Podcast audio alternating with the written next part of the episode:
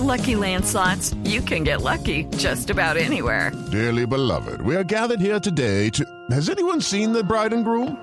Sorry, sorry, we're here. We were getting lucky in the limo and we lost track of time. No, Lucky Land Casino, with cash prizes that add up quicker than a guest registry. In that case, I pronounce you lucky. Play for free at LuckyLandSlots.com. Daily bonuses are waiting. No purchase necessary. Void were prohibited by law. 18 plus. Terms and conditions apply. See website for details. Muy bien, vamos con las noticias curiosas. Marina Granciera llega para presentarnos lo curioso del deporte. Elegantísimo. Mm, Bueno, eso es lo que digan los demás. Cada quien asuma su pedazo, yo la voy a respetar. Yo sé que Iván, su máximo, como su máximo jerarca, la va escuchando hoy.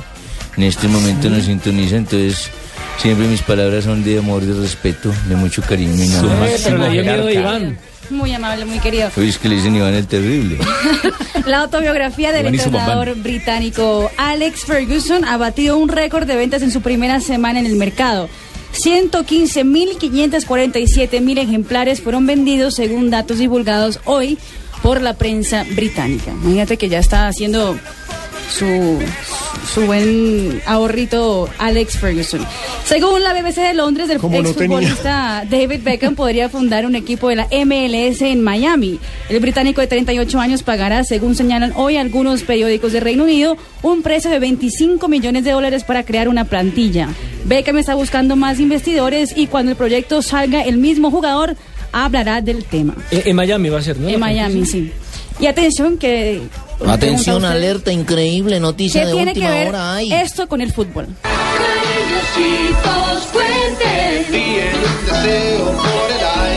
¿Qué es eso? Los ositos cariñositos. Ay, los ositos que le salía un como... Yo no quiero ver ese programa. Yo no quiero ver Escuchen eso. no. David Beckham declaró hoy cómo entrenaba sus tiros libres en la casa durante su infancia.